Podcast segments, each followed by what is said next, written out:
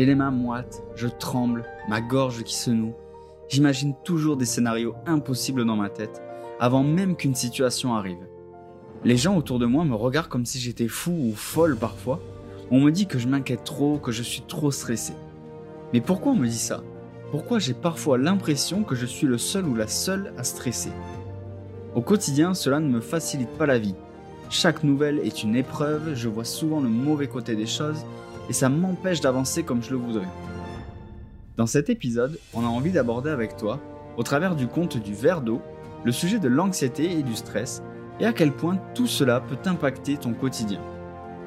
Bienvenue à toi sur ce podcast. Nous sommes Élise et Baptiste, un couple d'entrepreneurs passionnés par la découverte de soi. Notre mission est de t'accompagner dans l'exploration de ton monde intérieur. Découvrons avec toi ces contes fabuleux du monde entier, tous plus inspirants les uns que les autres. Explorons et interprétons ensemble ces histoires merveilleuses comme tu ne les as jamais écoutées. Et comme d'habitude, si cet épisode te plaît, qu'il éveille en toi des émotions ou des réflexions, ou que tu penses qu'il peut être utile à une autre personne, n'hésite pas à le lui partager et nous laisser un commentaire ou un like, ou même les deux, pour nous dire ce que tu en as pensé. Nous serions ravis de te lire. Alors installe-toi confortablement et c'est parti. Bonne écoute.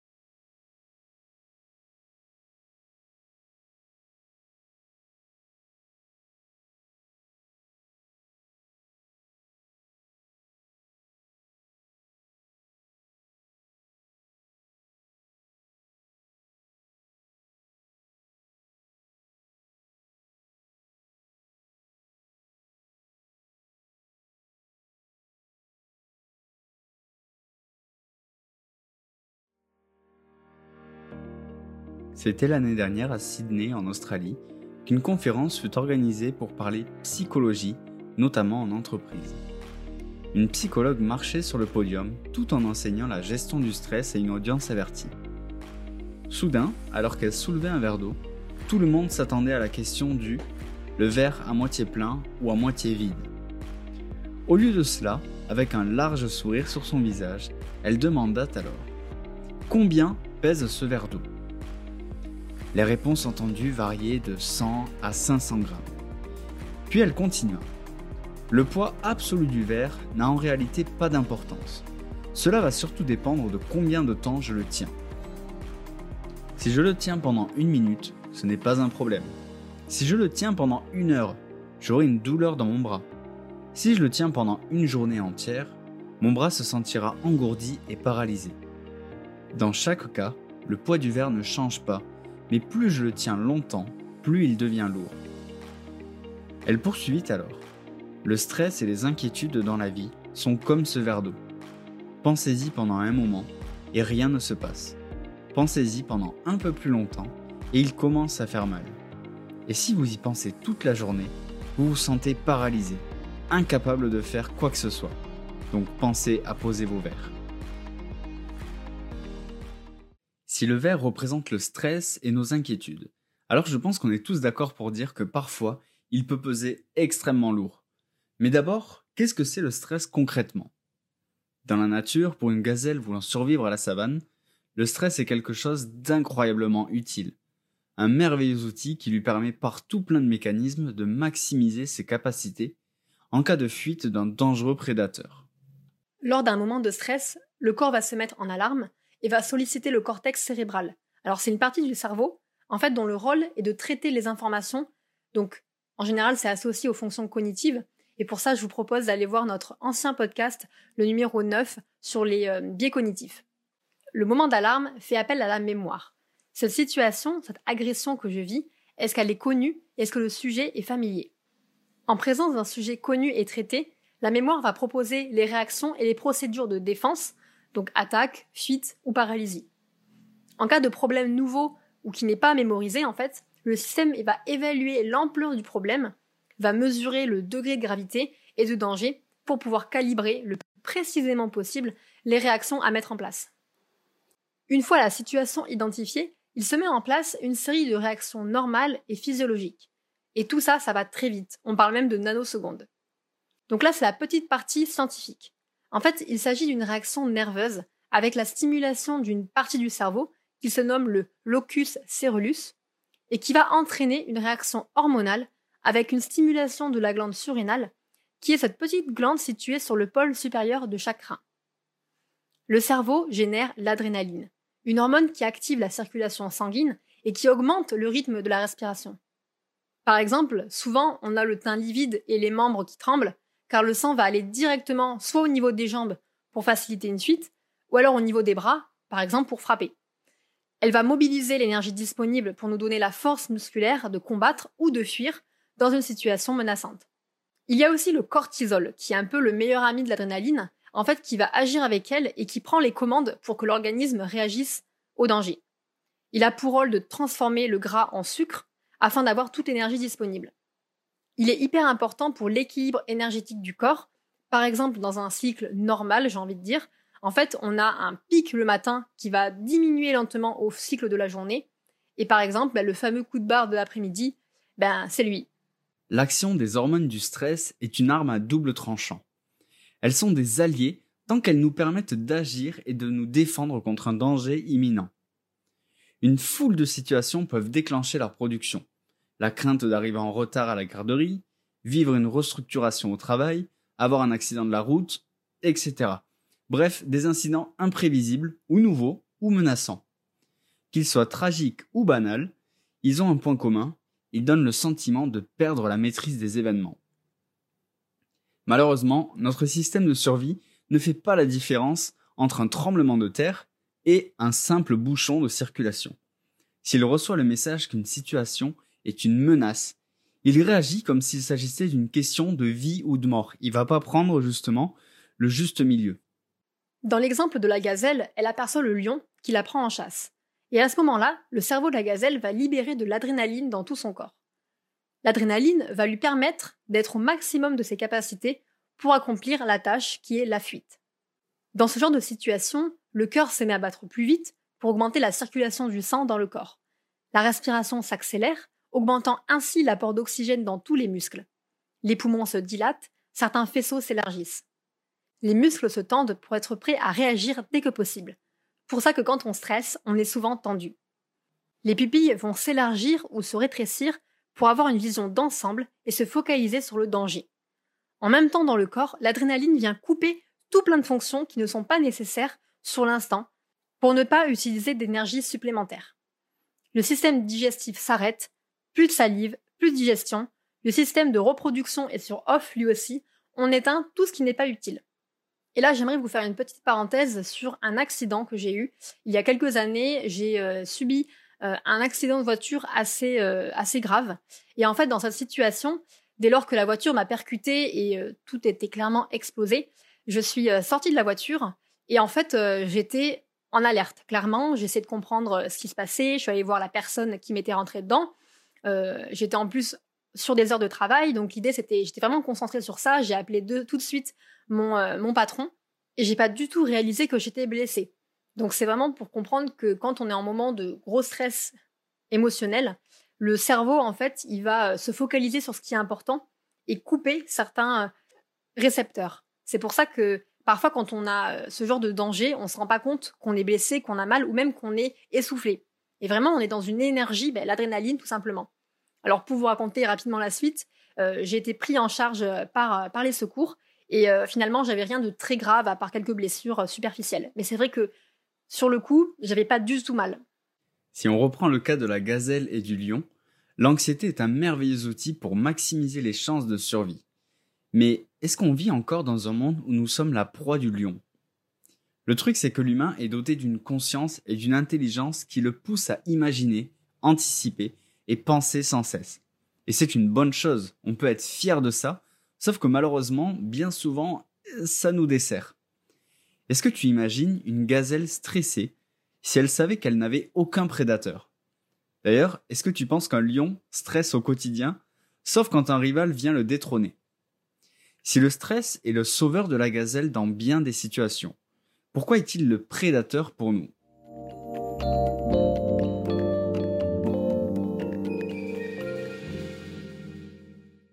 Quand l'organisme est contraint de produire de l'adrénaline et du cortisol jour après jour, en fait, le corps il doit continuellement se renouveler euh, pour avoir des réserves d'énergie.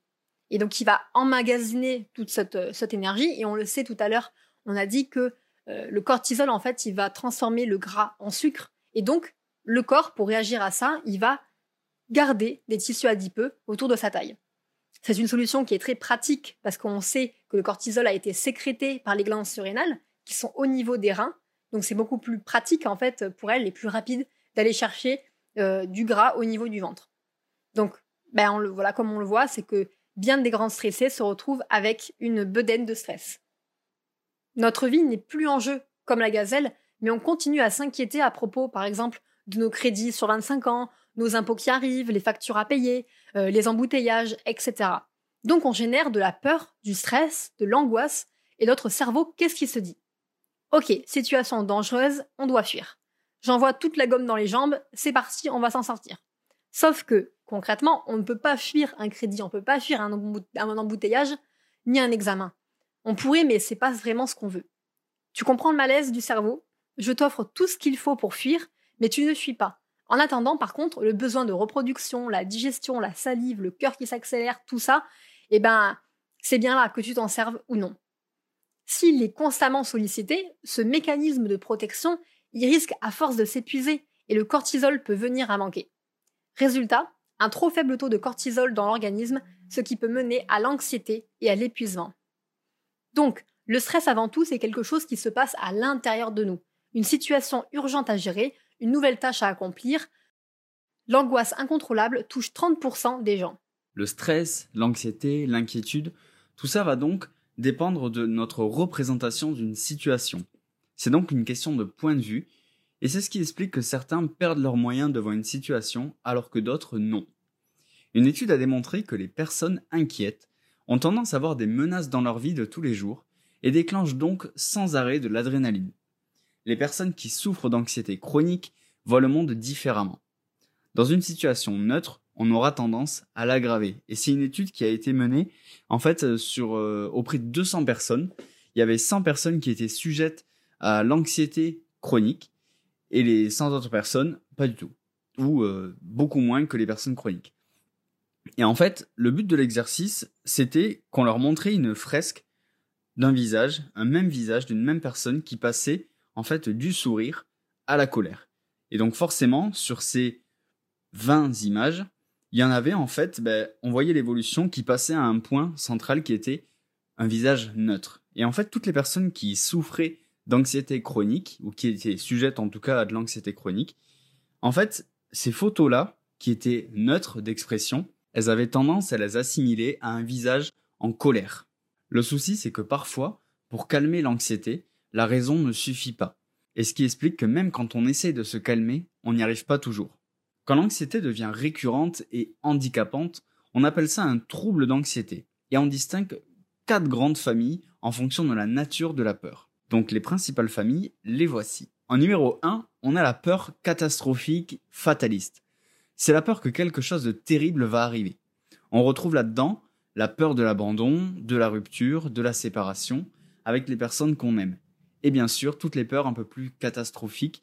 On pense au, au séisme, on pense au tremblement de terre, on pense aux inondations, tout ça. En numéro 2, on retrouve la peur de l'évaluation, qui est principalement une peur qui prend sa source dans nos relations sociales. J'ai peur du regard des autres sur moi, de ce qu'ils pensent, des jugements. C'est la source d'anxiété la plus commune aujourd'hui, ce qui explique qu'on a du mal à parler dans certaines situations, et ce qui fait qu'on se fait tout petit dans d'autres. Les réseaux sociaux sont d'ailleurs un incroyable poison pour celui qui souffre d'anxiété d'évaluation. Tu le sais, on l'entend depuis très longtemps, mais de nombreuses études le prouvent. Si on prend l'exemple d'Instagram par exemple, tout le monde a une belle vie dessus. Plus on scrolle, plus on associe cette vie à une vie heureuse. Et c'est ce qu'on voit sur tous les réseaux. Et quand on regarde la nôtre, eh bien, bien souvent, c'est pas forcément ça. Parce que les gens ont envie de nous montrer ce qu'ils veulent et c'est ce qu'ils font. Donc pourquoi les réseaux sociaux sont dangereux pour la personne qui souffre de la peur de l'évaluation? Parce qu'ici, c'est une anxiété qui se nourrit de la crainte d'être évalué et forcément moins bien qu'une autre personne. Donc plus je vais scroller sur les réseaux sociaux, plus je vais voir plein de petits bouts de vie embellis pour la plupart comme une normalité. Et donc plus je vais avoir honte de ma propre simulation et donc plus je vais cultiver mon angoisse de la foule et mon angoisse des gens et donc privilégier la solitude. En troisième catégorie, on retrouve la peur de perdre le contrôle. Comme son nom l'indique, c'est la peur de ne plus être maître de soi, de ses réactions, de ses émotions, de ses pensées et même de ses actes. Et ça c'est marrant parce que on a une anecdote là-dessus, en fait d'une personne qu'on a rencontrée chez qui on a aidé euh, à faire euh, quelques tâches de bricolage et en fait, cette personne ne buvait pas d'alcool. Et euh, donc, non pas que c'est considéré comme étrange de ne pas boire de l'alcool, mais on a quand même tenu à lui poser la question. Et en fait, sa réponse c'était totalement ça, c'est que quand il boit de l'alcool, il perd le contrôle et il aime pas du tout cet état où il est plus maître de lui. Donc c'est finalement une source anxiogène pour lui et c'est pour ça qu'il évite de boire de l'alcool. Et enfin, la peur de l'incertitude. Ça, c'est la deuxième plus représentative aujourd'hui. C'est de ne pas savoir ce qu'il va se passer l'angoisse du futur, l'angoisse de demain. C'est dans des troubles de l'anxiété qu'on retrouve les tocs généralement aussi. On est fixé sur nos pensées, on y réfléchit sans cesse, imaginant toujours plus de scénarios, ce qui génère un maximum de stress. Les TOC, t'as dû en entendre parler, ça veut dire troubles obsessionnels compulsifs, sont le parfait exemple pour comprendre ce qui se passe dans cette peur d'incertitude. Donc les TOC, c'est tous les euh, tous les comportements où on se s'invente des rituels un petit peu pour présenter, où on se crée des rituels pour se protéger et se dire que voilà, j'ai créé ce rituel, j'ai fait ce rituel, il ne peut rien m'arriver. Donc comment ça se passe? J'observe une situation, je me dis, il peut m'arriver ça ou je dois me protéger et c'est alors que j'invente des rituels. Et le cercle vicieux un petit peu là-dedans, c'est que plus je pratique ces rituels et que la scène que j'avais imaginée ne s'est pas déroulée, plus je crois en mes rituels et plus je pense que sans eux, le pire va arriver, et c'est ce qui explique que je continue sans cesse de les pratiquer et que j'ai du mal à m'en détacher. Mais alors pourquoi l'anxiété n'est pas la même chez tout le monde? On vit dans le même monde, on est confronté à la même route pour les travailler, on paye tous des factures, on a tous un travail. Notre nature à être anxieux ou anxieuse est principalement héréditaire ou alors transmise par l'éducation. Si on a un de nos parents qui est anxieux, on aura tendance à l'être nous aussi. En grandissant, un enfant observe le monde sans notion de changer et petit à petit se construit en observant ses parents. Un parent anxieux, angoissé, inquiet va alors nourrir ce sentiment chez l'enfant qui grandira avec l'idée que telle ou telle chose est dangereuse sans avoir expérimenté celle-ci personnellement. Le cerveau est aussi très fort pour les associations. Si on reprend l'exemple de la gazelle qui se fait poursuivre par un lion qui bondit d'un buisson, on comprend alors que dans le cerveau de la gazelle va se créer buisson égale danger. Et à chaque fois qu'elle verra un buisson, elle va tout de suite se mettre en mode danger. Le vrai souvenir que j'ai d'anxiété étant petit, c'est issu d'un film qui m'a vraiment traumatisé, mais pendant très très longtemps. C'est le fameux Les Dents de la Mer. Je me rappelle tellement de cette musique, ce requin qui arrive comme ça et qui fauche tout le monde. Et ce qui fait qu'en fait, petit, pendant longtemps, j'ai développé une anxiété à l'eau. Et encore une fois, c'est mon cerveau qui a fait une association. En fait, comme la gazelle et le buisson, qui peut être synonyme de danger pour elle, et bien moi, c'était eau égale requin égale danger de mort, en fait. Et donc ça, c'est vraiment quelque chose que j'ai gardé pendant très longtemps et qui, voilà, est un exemple parfait d'association qu'on peut faire. Ou encore, quand on était petit, alors j'imagine que vous aussi, ça a été la même chose, mais quand on était petit, quand on avait peur dans le noir, on avait tendance à se mettre sous la couette en se disant que la couette, c'était notre, notre barrière en fait. Alors que clairement, on est d'accord qu'une couette, si un mec veut nous tuer, il peut le faire, même s'il y a une couette. Mais en fait, c'est une véritable protection qui est impénétrable, qui est une cape d'invisibilité presque. Et là, on se rend compte que le cerveau, il peut se persuader, imaginer tout ce qu'il veut et se dire que c'est réel. Pour prendre un exemple plus concret, bah, Baptiste et moi, euh, actuellement, on s'est rendu compte, en travaillant ce podcast, même depuis longtemps, que, en, tout cas, moi, j'avais une tendance à être plus anxieuse euh, en général, et lui, bah, pas forcément. C'est-à-dire que dès qu'il va y avoir un, problème, euh, il faut aller voir quelqu'un parce qu'il y a un problème ou quoi, en fait, moi, de suite, je vais me mettre dans une bulle que ça va mal se passer, ça va mal finir, euh, un peu, si vous voulez, euh, un peu fataliste, si vous, si vous voulez. Alors que Baptiste, il va beaucoup plus être, mais attends, laisse, laisse l'opportunité se passer, euh, il n'y a pas de chance ou de risque que ça se passe mal. Alors que de base, je suis quelqu'un qui, qui optimiste, hein, vraiment. Mais je pense que mon anxiété a tendance un peu à me ben, à prendre le dessus, à imaginer mille et un scénarios qui vont peut-être mal se dérouler ou comme ou pas comme je voulais tout simplement. Alors que contrairement à l'avenir, pour ma part, j'ai une vision euh, ben, vraiment optimiste et confiante en ce qui peut nous arriver, en tout cas de ce que l'on peut maîtriser, alors que Baptiste va avoir tendance à un peu angoisser sur, euh, sur l'avenir, qu'est-ce qui peut se passer, euh, est-ce que j'ai assez confiance en le projet, confiance en moi, etc. Donc maintenant, faut-il gérer ou évacuer son stress? Tout d'abord, j'aimerais te parler de deux fausses croyances pour évacuer son stress qu'on retrouve partout et que j'ai vraiment expérimenté dans mon quotidien et que j'ai pu voir dans ma vie, c'est vraiment la croyance que pour évacuer son stress, ça va passer par boire ou fumer. Il y a plusieurs études qui ont montré que boire avait un effet négatif sur l'angoisse. En effet, il trouble notre raison quand on est ivre. Résultat, on cultive encore plus d'angoisse. Fumer une cigarette ou de la marijuana, ça augmente la fréquence cardiaque, ce qui, pour rappel, bah, ne va pas aider à faire redescendre celle-ci, comme on pourrait le croire sur le moment puisqu'on plane. Au contraire, elle va nous maintenir dans cet état d'adrénaline et laisse donc la porte ouverte au stress, puisque comme on l'a vu, le stress va accélérer notre rythme cardiaque et ce qu'on cherche, c'est à le faire diminuer.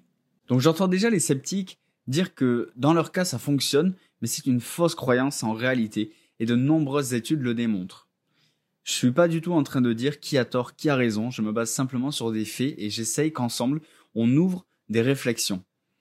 Donc, ce n'est pas le fait de fumer ou de boire de l'alcool qui détend réellement, c'est notre croyance qui influence notre comportement. On entend très souvent des discours certainement bienveillants et je l'ai moi-même vécu avec des personnes qui disent à une autre personne stressée Viens fumer ou boire un coup, ça ira mieux. Quand on fume ou qu'on boit pour calmer son stress, en réalité, pour moi, c'est plutôt pour penser à autre chose, ce qui d'apparence a le même résultat, mais crée une dépendance à la longue. Parce que je vais faire une association. Je suis stressé, je vais fumer. J'ai la croyance que la solution pour me calmer, souviens-toi que le cerveau est très fort en association, donc je me détends et pense à autre chose. C'est ce qui explique les crises du manque. C'est comme si on interdisait à quelqu'un ses tocs brutalement. Pour lui, un malheur va arriver, et je vais pas pouvoir m'en sortir seul, donc laisse-moi mes tocs, il me les faut, j'en ai besoin. J'ai côtoyé plusieurs personnes dans mon ancien travail qui fumaient ou buvaient, voire même les deux, pour calmer leurs émotions, que ce soit la peur, que ce soit la colère, que ce soit la tristesse, tout plein de choses. Mais quand on en parlait quelques jours plus tard, ce qui ressortait à chaque fois, c'est qu'au final, c'était à force de parler, de relativiser, en bref d'extérioriser ce qu'ils avaient au fond d'eux, qui les avait aidés à redescendre et à quitter cette angoisse, en aucun cas la fumette ou l'alcool. Une autre bonne astuce par contre pour évacuer l'adrénaline, c'est ce trop plein d'énergie qui met notre corps en éveil maximum pour fuir, c'est de lui donner ce qu'il veut finalement. En gros, faire du sport. T'as déjà remarqué dans les émissions, genre euh, Pascal le grand frère et d'autres, que les gens sont sans cesse en action et dans le mouvement pour faire sortir ce qu'ils ont en eux. Donc le sport est une des clés de la libération de nos inquiétudes et de notre stress.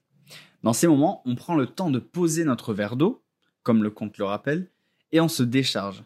Alors attention, me fais pas dire ce que j'ai pas dit. Je suis pas en train de te dire qu'à chaque fois que tu es énervé ou anxieux ou stressé ou quoi que ce soit, tu dois tout casser chez toi.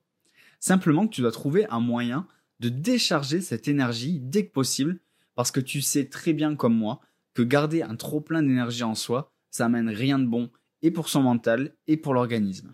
La fausse croyance, c'est donc de croire qu'on doit lutter contre son anxiété, son stress, ses inquiétudes. Mais en réalité, malgré tous les traitements qu'on peut prendre, les solutions qu'on peut trouver pour réduire celle-ci, la vérité c'est que la seule solution se trouve en toi. Donc c'est pourquoi je ne vais pas te conseiller d'exercices ou de méthodes comme la méditation, le sport, une balade en forêt ou autre, parce que tout ça, ça ne va pas fonctionner si tu ne fais pas l'expérience intense de la dissociation, comme moi j'ai pu le faire avec les dents de la mer. En grandissant, j'ai l'exemple d'avoir réussi à modifier mon schéma de pensée pour les dents de la mer. J'ai réussi à déconstruire cette association, donc créer une dissociation, en me disant tout d'abord qu'un requin ne peut pas sortir des canalisations, c'est insensé. Et donc finalement, pourquoi à chaque fois je me retrouvais dans le bain, j'avais peur qu'un requin me vienne me bouffer et tout? Parce que j'avais fait cette association que eau égale danger égale requin. Donc déjà, j'ai essayé de me calmer de ce niveau-là. Un peu plus tard, quand je me baignais, je ressentais toujours au fond de moi cette association eau égale requin. Tu sais, ce fameux moment où peut-être euh, tu vas nager à l'océan ou tout ça, où là ça commence à être possible. Mais en même temps, il n'y en a pas partout, et puis c'est pas parce qu'il y en a qui vont forcément nous bouffer. Donc quand je me suis aperçu que cette peur était toujours présente, j'ai donc commencé à me confronter au maximum à cette peur. Donc pour ça, j'ai commencé à me renseigner sur les requins. Je me suis aussi renseigné sur le tournage du film en question, ce fameux film qui a traumatisé mais tellement de personnes, j'en suis sûr.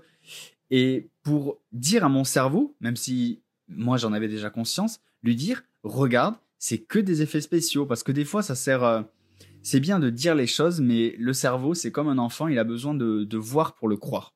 Et c'est ce que je me suis forcé à lui faire. Et lui dire vraiment que, regarde, il n'y a rien de vrai là-dedans. Et j'ai continué à fouiller au maximum dans cette peur. Je l'ai dessiné, j'ai joué le jeu de et si. Alors ce jeu de et si, je ne sais pas si tu le connais, mais en fait, c'est pour euh, pousser ton angoisse au maximum. En fait, le but de cet exercice, c'est de pousser justement imagination au maximum pour t'assurer qu'en fait, et rassurer ton cerveau que tu ne vas pas mourir. Donc en fait, c'est pas une situation d'urgence. Alors en soi, si on prend mon exemple de me dire euh, ben, malheureusement si un requin, euh, il va peut-être te bouffer et peut-être que ça sera euh, la fin de ta vie. Ouais, mais en fait, ça va être une finalité, mais il est aussi probable que ça se passe autrement. Et donc en fait, c'est réussir à souffler là-dessus et se dire que c'est pas forcément une fatalité.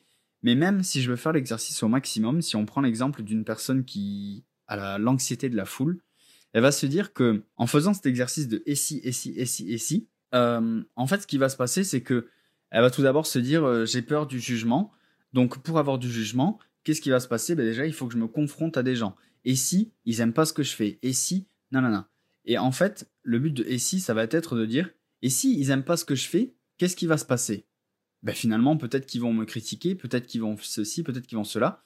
Ouais, ok. Et même s'ils le font, et si ils le font, qu'est-ce qui se passe après? Et en fait, on fait tout cet exercice pour parvenir au maximum de son angoisse et de son anxiété. Et en fait, la finalité de et si, ça va être, eh ben, et si, ça sera comme ça. En fait, il y a des choses qu'on peut pas lutter, qu'on peut pas contrôler non plus. Et si ça doit arriver, ça arrivera. Et c'est que ça devait arriver pour une bonne raison. Pour résumer cet épisode, je dirais donc que l'anxiété n'est pas quelque chose que l'on peut contrôler à première vue, ça demande du temps que ça parte d'un bon sentiment de notre cerveau qui cherche à nous protéger du mieux qu'il peut. Malheureusement, cet état dans lequel il nous met nous affecte énormément sur le plan émotionnel et psychologique.